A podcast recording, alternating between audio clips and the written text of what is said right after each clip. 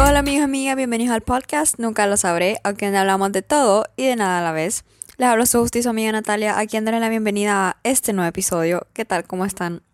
Pues yo les cuento de que ayer por fin terminé el periodo de la universidad. Estoy tan aliviada. Les juro, yo no sabía si yo iba a acabar el periodo o el periodo iba a acabar conmigo. Creo que un poco de ambos porque ahorita estoy como que no no procesa mi cerebro que sí terminé, entonces estoy como estresada todavía, estoy como modo estrés, no sé.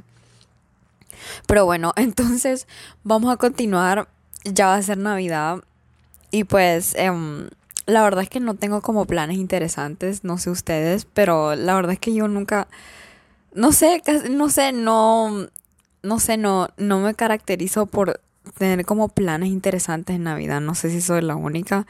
Y familia tampoco no es de esas como que mm, como que, o sea, que se lo queda en Navidad y como que celebra toda la noche. No, literalmente mi mamá, les juro, se duerme como a las 7.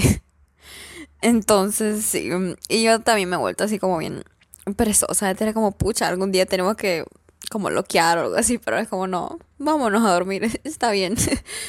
Entonces, sí, bueno, ya me desvió un poco del tema. Entonces, ¿cómo están? Si están confundidos, eh, pues le hemos dado giro al podcast y pues ahorita estamos hablando de un libro que se llama Never Get Angry Again. Y bueno, si no han escuchado los otros episodios, les invito a escucharlos porque si no, este la verdad es que van a quedar como muy confundidos. Entonces, sí, vamos a continuar. Pues entonces, pues si se recuerdan, pues este es como mi journey, mi camino.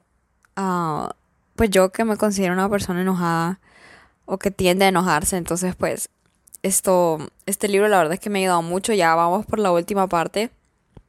La verdad es que ni sé en qué parte vamos, pero el punto es que ya vamos por la parte como de las técnicas en sí para no enojarse, porque ya en los otros episodios hemos hablado como de por qué nos enojamos y por qué no vale la pena enojarnos, y pues el propósito de nuestra vida y pues todo lo relacionado al origen del enojo, ¿verdad? Entonces los invito nuevamente a escuchar de eso.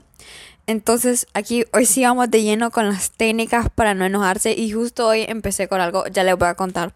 Pero bueno, entonces el punto es de que si ustedes, según el libro, si ustedes son personas que están como acostumbradas a que, que su reacción ya natural es enojarse, pero lo bueno de, nuestro, de nosotros como seres humanos es que nuestra mente es como plasticina, o sea, eso, plasticidad de la mente le llama el libro.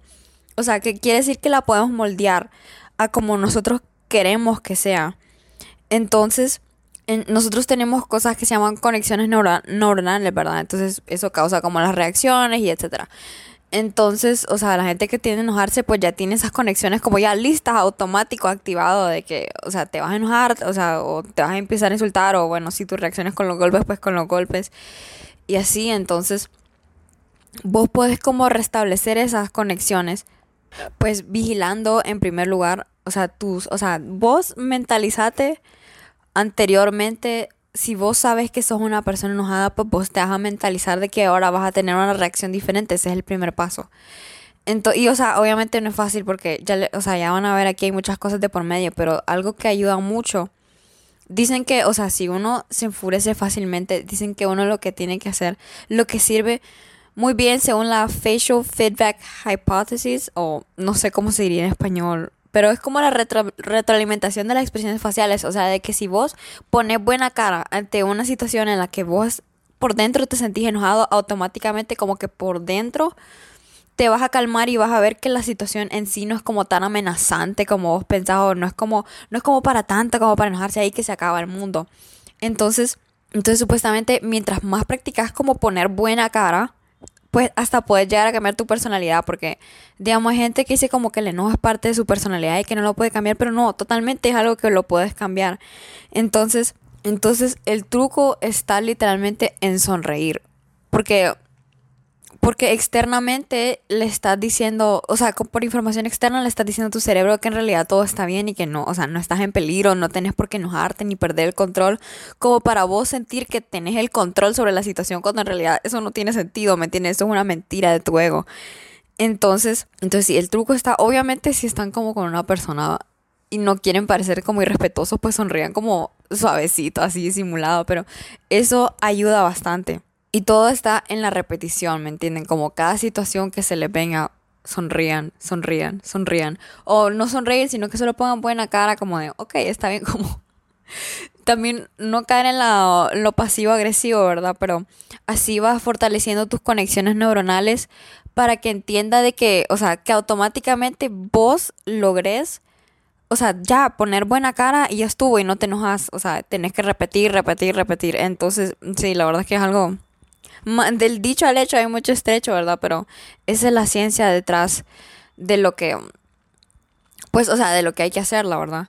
Entonces, bueno, digamos, hay una cosa, hemos hablado de la autoestima, ¿verdad? Que es lo como cómo nos sentimos nosotros sobre nosotros mismos. Y después tenemos el autoconocimiento de qué es lo que nosotros sabemos de nosotros mismos. Entonces, digamos, yo les podría decir, yo lo que sé de mí misma es de que soy una persona que tiende mucho a enojarse. Pero, ¿qué les diría? O sea, ustedes saben que podemos redefinir lo que nosotros sabemos de nosotros mismos.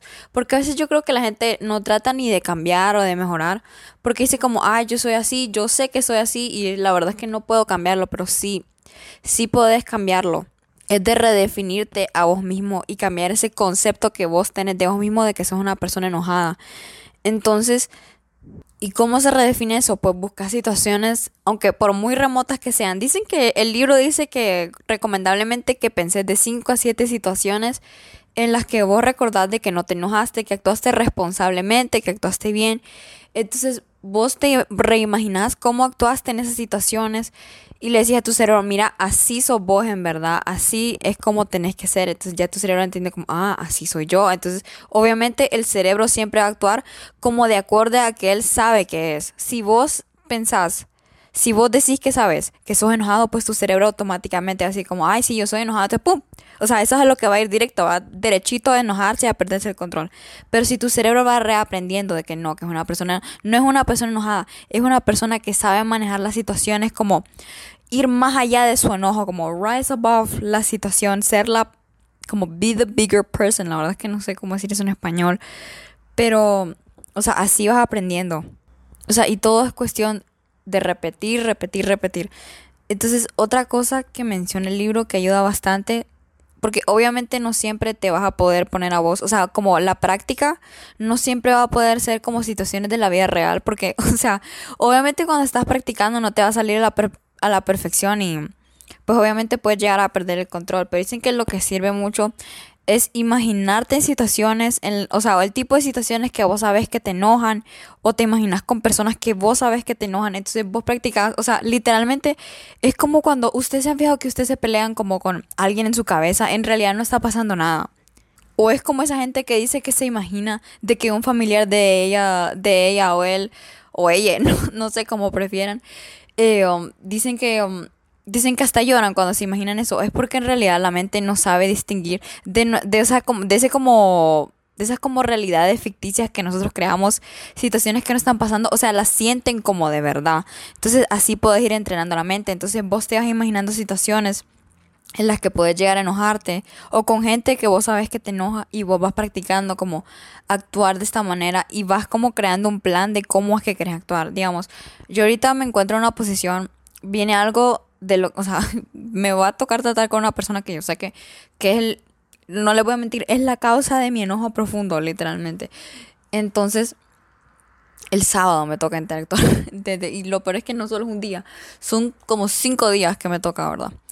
Entonces yo, o sea, yo me estoy preparando mentalmente, estoy haciendo como un protocolo, por así decirlo, de lo que voy a hacer y, o sea, acordarme de que voy a sonreír y voy a tratar como, o sea, o sea, estoy practicando literalmente de cómo es que me voy a comportar con esta persona y ya me estoy como preparando mentalmente qué es lo que me puede decir y qué es lo que va a hacer, so voy a sonreír y voy a respirar profundo. Después vamos a hablar de lo importante que es el respirar, literalmente solo el simple hecho de respirar. Entonces, pues sí, así vas practicando o incluso dicen que no tienen que ser como escenarios que vos te inventes así, sino que podés como regresar a situaciones pasadas y analizar qué pudiste haber hecho diferente cuando te enojaste y así vas practicando y practicando y como dicen, la práctica hacia el maestro. Y así vamos redefiniéndonos a nosotros mismos y a nuestro comportamiento. No sé, algo, eso me parece tan, o sea, algo súper interesante y me da muchas esperanzas porque esta persona que también le digo que es la raíz del enojo, él me decía a mí como, ups, ya dije bastante.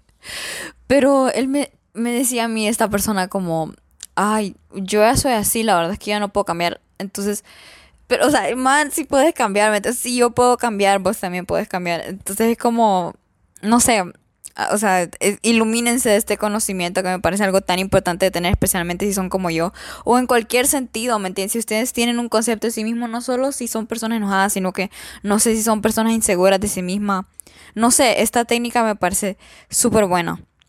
Y algo que también ayuda mucho como, como para que uno esté atento, porque a veces uno es como que, ay, se confía como, en vez de practicar, que dice como, no, yo ya sé, pero también algo que ayuda como a querer seguir perseverando es pensar en las consecuencias de tus actos, ¿me entiendes? Como qué ha pasado en tu vida por el enojo, o sea, qué, cómo te ha afectado a vos negativamente, porque obviamente el enojo afecta negativamente solamente, creo yo.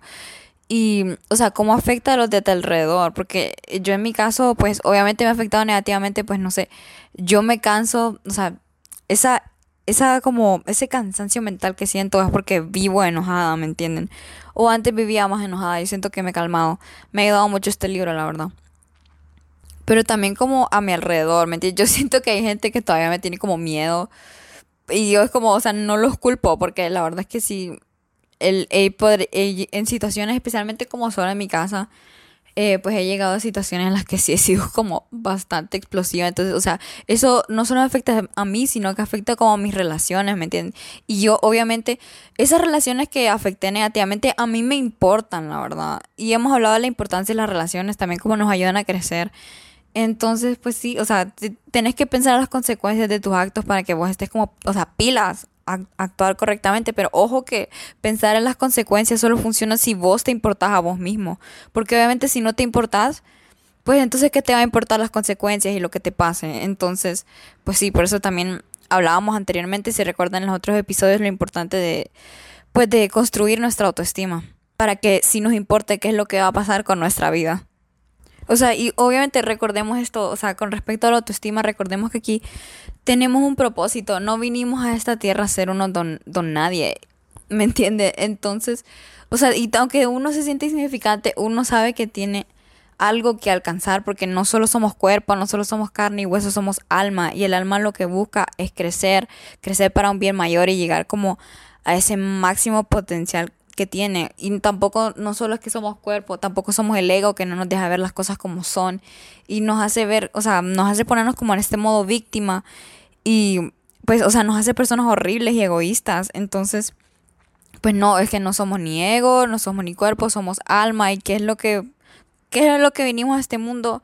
A buscar el bien, a querer hacer el bien y a crecer como personas. Eso es lo que vinimos. Entonces sí, eso es como que lo que nos motiva a seguir luchando, porque obviamente si solo pensamos que somos entes así materiales, que simplemente con la muerte ya no trascenden a nada más, entonces de qué sirve hacer el bien si no vas a trascender en nada. Pero ya cuando pensás que es, o sea, sos alma y que vas a trascender de un mundo al otro, pues entonces eso la verdad es que ayuda bastante. Entonces, ok, continuando como con las técnicas para enojarse, este libro habla mucho de la meditación. Yo la verdad es que he escuchado mucho de esto de la meditación y como el mindfulness se dice en inglés también. Y o sea, uno cuando, yo no sé si soy la única y cuando piensa en meditación solo se acuerda como de Buda o de un monje. Pero la verdad es que eso no solo es para ellos, ¿me entiendes? No es como para esos señores calvitos que vemos así, como en esa película. Ay, o el pichingo este de Avatar, de los, los que eran el viento. Ay, no, qué buen pichingo. Ok, bueno, ya me debí el tema.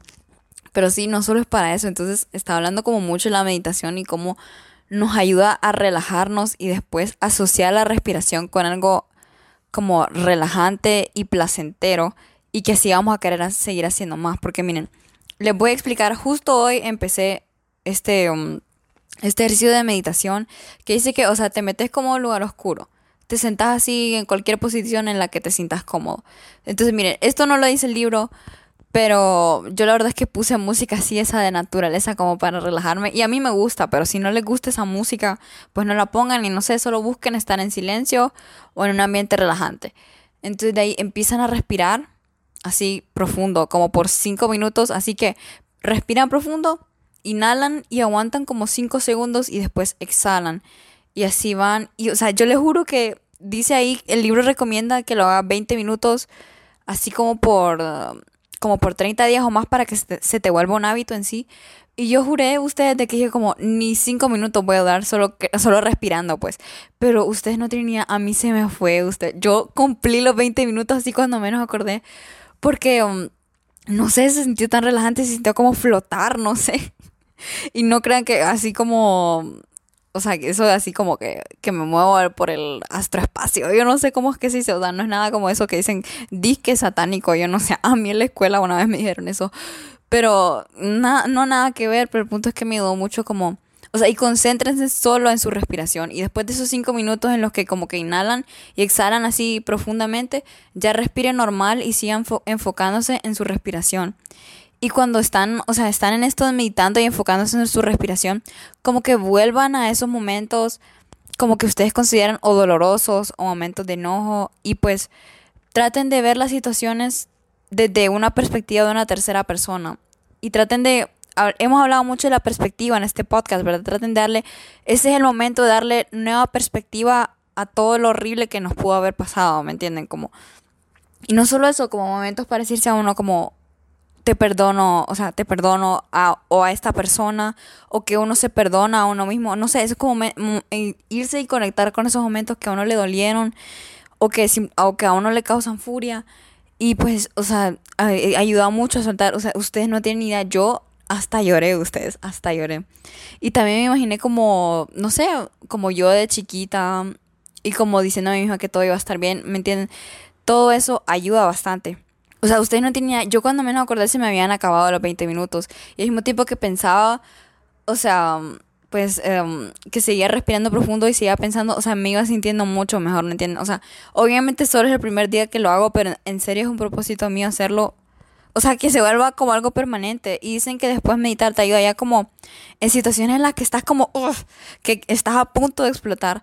Dicen que si paras y haces lo de sonreír, o sea, todavía no he estado. El sábado ahí lo voy a empezar a poner en práctica, estoy muy segura.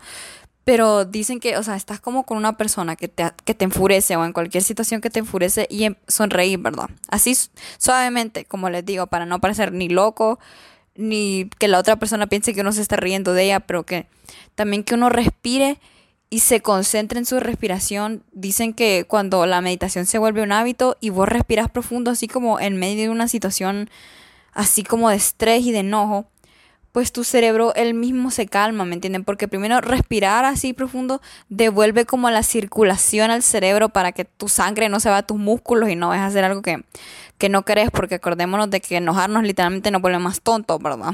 Porque se nos va la sangre, o sea, se nos va el oxígeno del cerebro y la sangre.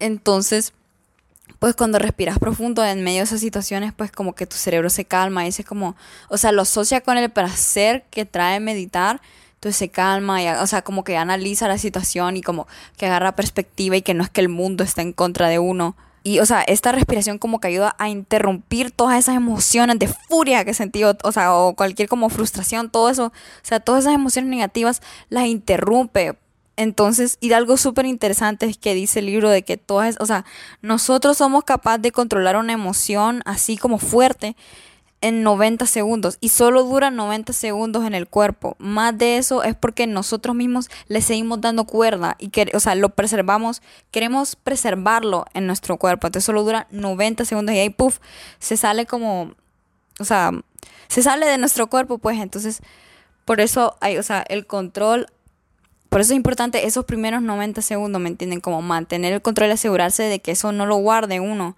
Y también algo importante ahí es que dice, o sea, no hay que hacer la negación, como convencernos a nosotros mismos como no, no me enoja, no me duele, no. La negación no sirve porque todo lo que hace la negación es que de ahí acumules las cosas hasta cierto punto que está ya, ¿verdad? Entonces dicen que, o sea, aceptes que estás enojado o sea, sí, aceptarlo. O aceptas que estás enojado, aceptas que te duele, aceptar que tienes miedo. Todo eso, o sea, uno tiene que aceptar de que uno no es de piedra y que es vulnerable. Entonces ya cuando uno acepta eso y de ahí, o sea, uno mismo se calma. O sea, y uno se pregunta como, o sea, si es una persona, pues decir como, ¿qué puedo aprender de esta persona? ¿O qué me está tratando de enseñar esta situación? O cuál es, o sea, a qué objetivo quiero llegar, ¿me entienden? O sea, obviamente tu objetivo es no enojarte. Entonces, cuando estás respirando y te vas calmando, preguntas como, ¿cuál es tu objetivo? Y tu objetivo, obviamente, es crecer. O no solo eso, también, o sea, quedar bien uno, como no, no verse como, uy, ese que enojado, que explotó, que no sé qué. Entonces, o sea, quedar bien uno con uno mismo, ¿me entienden? O sea, ese es el objetivo. Uno quiere quedar bien con uno mismo y no quiere quedar bien con nadie más. Entonces, y obviamente si estás con gente que te importa, por eso les digo como que, o sea, como que la gente diga, uy, se enojó y después la gente como que después a uno lo tacha de enojado. Eso obviamente es lo que uno no quiere porque uno también tiene que construir buenas relaciones, ¿verdad? Entonces uno queda bien como con la gente que le importa y con uno mismo. O sea, todo va, o sea, como fortaleciéndose a uno para llegar al máximo potencial de nuestras almas. Y pensar que en realidad el daño no está siendo a nosotros mismos. O sea, no es una ofensa en sí a nuestra alma, sino que es una ofensa a nuestro ego. Y el ego nos crea como una falsa identidad, no sé si se acuerdan de eso. Entonces lo que está siendo herido en sí no es tu alma y tu alma es lo que importa, sino que lo, que está siendo herido es tu ego y tu ego que no soporta ni las críticas, ni tampoco, o sea, afrontar como la realidad de las cosas. Entonces, pues entonces también pensar en eso, que, o sea, al final, o sea, a uno lo que le arde por dentro es el ego, no es el alma. Entonces, obviamente, no puedes dejar que eso te arda, porque entre más te arde, más grande se hace el ego. Entonces, vos lo que buscas es que, o sea, que no te importe tu ego, sino que solo esté tu alma de por medio. Todo es más fácil cuando vos no tenés al ego y al orgullo de por medio. Todo, o sea, todo se vuelve como más claro cuando no tenés ese como, o sea, el ego de por medio, pues porque el ego no lo, no le deja ver uno las cosas claras. Pues. Entonces, cuando no tenés el ego de por medio y te acordás de que sos alma, no sos ego ni cuerpo, pues eso ayuda bastante. Y pues sí, y así vamos viviendo acorde a nuestra realidad, porque si tenemos, o sea, si queremos crecer, tenemos que vivir acorde a nuestra realidad. Por eso les digo que también es importante no negar de que tenemos miedo, o que, o sea, tenemos enojo, o que tenemos tristeza, nada de eso. Es importante aceptarlo y todo ese proceso de respirar, sonreír, calmarse, poner las cosas en perspectiva, es parte, o sea, todo esto, o sea, junto a la combinación de todo, es el secreto para nunca enojarse. Y la verdad es que es bien difícil, ¿me entiendes? Como esto requiere de mucha práctica, pero la verdad es que ayuda bastante. Entonces, pues sí, o sea, esto suena como cosas bien básicas, pero sí ayuda bastante. Y el hecho solo de meditar, en si no nunca lo han hecho, full recomendado yo, o sea, yo sigo sin superar eso. Yo quiero que sea mañana para volverlo a hacer otra vez porque no sé si se puede hacer más de una vez al día, eso no estoy segura, pero pero sí, o sea, todo esto es la clave para tener el control sobre nosotros mismos, porque no hay nada peor que uno no sentir que tiene el control sobre sus propias emociones. Entonces, pues sí, entonces así es, así es como uno tiene el control de las situaciones difíciles. Si es que se puede tener o sea, no en sí de la situación, sino que tu actitud a las situaciones, que eso es lo importante al final, porque situaciones que no puedes controlar, pero tus actitudes sí. Entonces, así te ayuda, o sea, todo esto te ayuda al no perder el control, sino que lo ganas más bien. Porque acuérdense que detrás del enojo existe de que vos crees que si te enojaste vas a ver como poderoso, imponente y vas a creer que tenés el control de la situación cuando nada que ver, más bien no tenés el control de la situación porque el se enoja pierde literalmente o el que te enoja te domina, ¿me entiendes? O sea, vos no, vos no estás ahí como en control, entonces todo esto es súper importante. Entonces, bueno, sí, la verdad es que, o sea, ya esto era ya la última parte del libro de ahí. Vienen otras cosas, pero son como notas del autor y cosas así, entonces eso no, no lo voy a decir, pero la verdad es que, no sé, me siento como, o sea, ahorita que ya terminé el libro, me siento como mucho mejor conmigo misma. Y, o sea, hoy que empecé lo de la meditación, la verdad es que no no sé, me siento como algo, como liberada, algo en el pecho y me siento como más tranquila conmigo misma. Y más que también estoy de vacaciones, entonces me puedo concentrar como un poco más en ese aspecto, como enfocarme más en mí, no solo como en los trabajos de la universidad. Pues entonces quiero aprovechar esos momentos y los invito si ustedes están de vacaciones, que creo que la mayoría lo está, pues los invito pues a meditar también, créanme que wow, les juro que no es aburrido, o sea, o bueno, uno que tiene bastante como en qué reflexionar, se le va, o sea, más bien muy poquito, 20 minutos, pero no sé, creo que se puede más, pero tampoco es que voy a estar todo el día meditando. Entonces, sí, la verdad es que muy, muy agradecida con el escritor de, de, esta, de este libro. Y pues también agradecida con el TikTok que me lo enseñó y que me lo recomendó. una varia lista de esos libros. Entonces sí, aquí solo paso a decirles que espero que les haya gustado este segmento. No sé si voy a continuar haciendo más libros. No sé, ustedes me dicen después qué les parece ahí. Me dicen como si quieren que siga hablando más de libros o, o no sé, propónganme como dinámicas que podríamos hacer en el podcast. Yo estoy abierta a cualquier cosa. Entonces, sí, les deseo. Y bueno, esta con esto clausuramos el año. Que, que les puedo decir, este ha sido un año pues de mucho, de darse cuenta de muchas verdades y de crecer bastante. Hoy sí, mm, ya estoy dejando ser más como una adolescente y ya una muchacha más adulta. Aunque ah, me cuesta entenderlo, ¿verdad? Pero sí, ahí vamos. Entonces, pues bueno, feliz Navidad, feliz año. Espero la pasen bien. Y, y si, bueno, si no la pasan bien, pues no sé, piensen en enero y que ya pronto todo esto va a terminar y que ya en enero ya nadie se acuerda de, de esta fecha. Entonces, no importa. Entonces, bueno, sí, espero que la pasen bonito con su familia, si les gusta estar con su familia, con sus amigos, con sus perros. Em, no revienten muchos cohetes porque a los perritos les da miedo. y pues bueno, les mando un beso, un abrazo y nos vemos hasta la próxima. Bye.